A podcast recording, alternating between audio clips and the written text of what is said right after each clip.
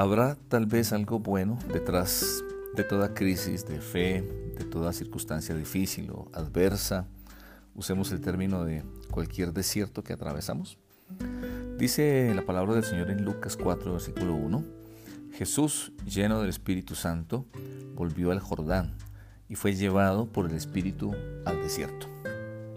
El mismo Señor Jesucristo dice aquí que fue llevado por el Espíritu Santo al desierto. Qué interesante. A ver, si somos seguidores de Cristo, lo más seguro y por nuestro bien es que el Espíritu Santo nos lleve a, pasar por desiertos espirituales. Seguramente nos ha llevado, hemos pasado por desiertos espirituales. La pregunta importante sería si estamos preparados para el desierto cuando llegamos a él. Ahora, ¿qué nos puede llevar al desierto? Hay dos razones principales. La primera es que Dios quiere tratar nuestra vida profundamente y no siempre tiene que estar asociado con un asunto de pecado. En Proverbios capítulo 13, versículos 12 y 13, dice la esperanza que se demora es tormento del corazón, pero árbol de vida es el deseo cumplido. Cuando estamos en un desierto, experimentamos esto que dice este proverbio, que mm, el deseo o la esperanza que no llega todavía, la respuesta que no recibimos, como que es una demora y eso nos puede atormentar el corazón. Pero em, el deseo de Dios es que en el tiempo perfecto podamos recibir eso que esperamos. También en Salmo 34, 19 dice, muchas son las aflicciones del justo, pero de todas ellas le librará Jehová. Pasamos por aflicciones. El Señor Jesús también dijo, en el mundo tendréis aflicción, pero confiad, yo he vencido al mundo. ¿Por qué más entramos a un desierto espiritual? Bueno, dice en Jeremías 2, versículo 13, dos son los pecados que ha cometido mi pueblo. Me han abandonado a mí, fuente de agua viva, y han cavado sus propias cisternas, pozos rotos que no retienen el agua. Cuando dejamos la fuente de agua de vida, que es una sola, que es el Señor, la fuente de agua inagotable, entonces llegamos a un desierto, abandonamos a Dios, a veces queremos sus bendiciones, pero no lo queremos a Él. Recordemos la escena del pozo cuando Él habló con la mujer samaritana y cuando mm, ella extrañada le dijo, pero ¿cómo me pides tu agua? Él le dijo, si conocieras el don de Dios y quién es el que habla contigo, tú me pedirías y yo te daría agua viva.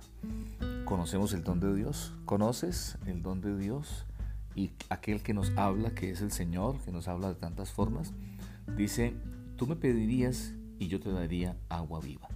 Estamos tomando, estamos recibiendo, estamos bebiendo de esa agua de vida inagotable, o tal vez lo hemos dejado a Él, le hemos dado la espalda, tal vez no hemos querido tomar de esta agua, pensando que podemos encontrar otras, como dice aquí en Jeremías, cavando nuestras propias cisternas, creyendo que hay otros pozos que puede ser el placer, que puede ser el dinero, que puede ser el conocimiento o cualquier otro pozo que seguramente podemos tomar de, de cualquiera de estos pozos, pero el problema es que, que no sacia, que no satisface permanentemente, que se agota y siempre regresamos a la insatisfacción, a menos que bebamos del único pozo, de la única fuente que es el Señor para vida eterna. En Oseas capítulo 2.14 también dice, por eso ahora voy a seducirla y me la llevaré al desierto y le hablaré con ternura. La otra razón, hemos mencionado este momento que somos llevados al desierto es cuando Él nos lleva al desierto para hablarnos de manera más profunda. Dice aquí que Él nos seduce y nos lleva al desierto para hablarnos con ternura. La primera situación que planteamos cuando es porque dejamos al Señor, cuando es porque tal vez pecamos o desobedecemos o nos alejamos de Él, nos metemos nosotros en los desiertos. En esta otra es el Señor el que nos lleva y nos lleva para estar con nosotros y nos sustenta en el desierto y nos habla con ternura. Dios nos atrae y nos lleva para hablar a nuestro corazón. Ahora, ¿hay alguna promesa en el desierto? Sí, hay muchas realmente. Por ejemplo, Isaías 43.2 nos dice el Señor, cuando pases por las aguas yo estaré contigo y si por los ríos no te anegarán.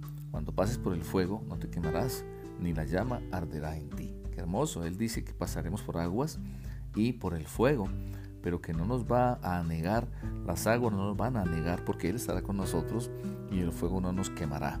También en Salmos 27, 13 y 14 Dice el Señor, hubiera yo desmayado si no creyese que veré la bondad de Jehová en la tierra de los vivientes. Aguarda a Jehová, esfuérzate y aliéntese tu corazón. Sí, espera a Jehová. Recibamos esta palabra del Señor. Dice el salmista, hubiera yo desmayado. Hay momentos en que sentimos desmayar y seguramente en este tiempo que estamos pasando, sentimos que desmayamos con toda la situación como nos afecta, el temor de la enfermedad, la situación que impacta la economía, el trabajo. Pero dice, creamos que veremos la bondad del Señor en la tierra de los vivientes. Aguardemos al Señor, esforcémonos y que se aliente nuestro corazón. Sí, esperemos al Señor. Nuestra reflexión de hoy, nuestra conclusión, el Señor sabe por dónde nos pasa o nos permite pasar. Él en los desiertos va a estar allí con nosotros. Los desiertos no son aplazamiento de las promesas de Dios, sino una de las formas como Él cumple sus propósitos con nosotros.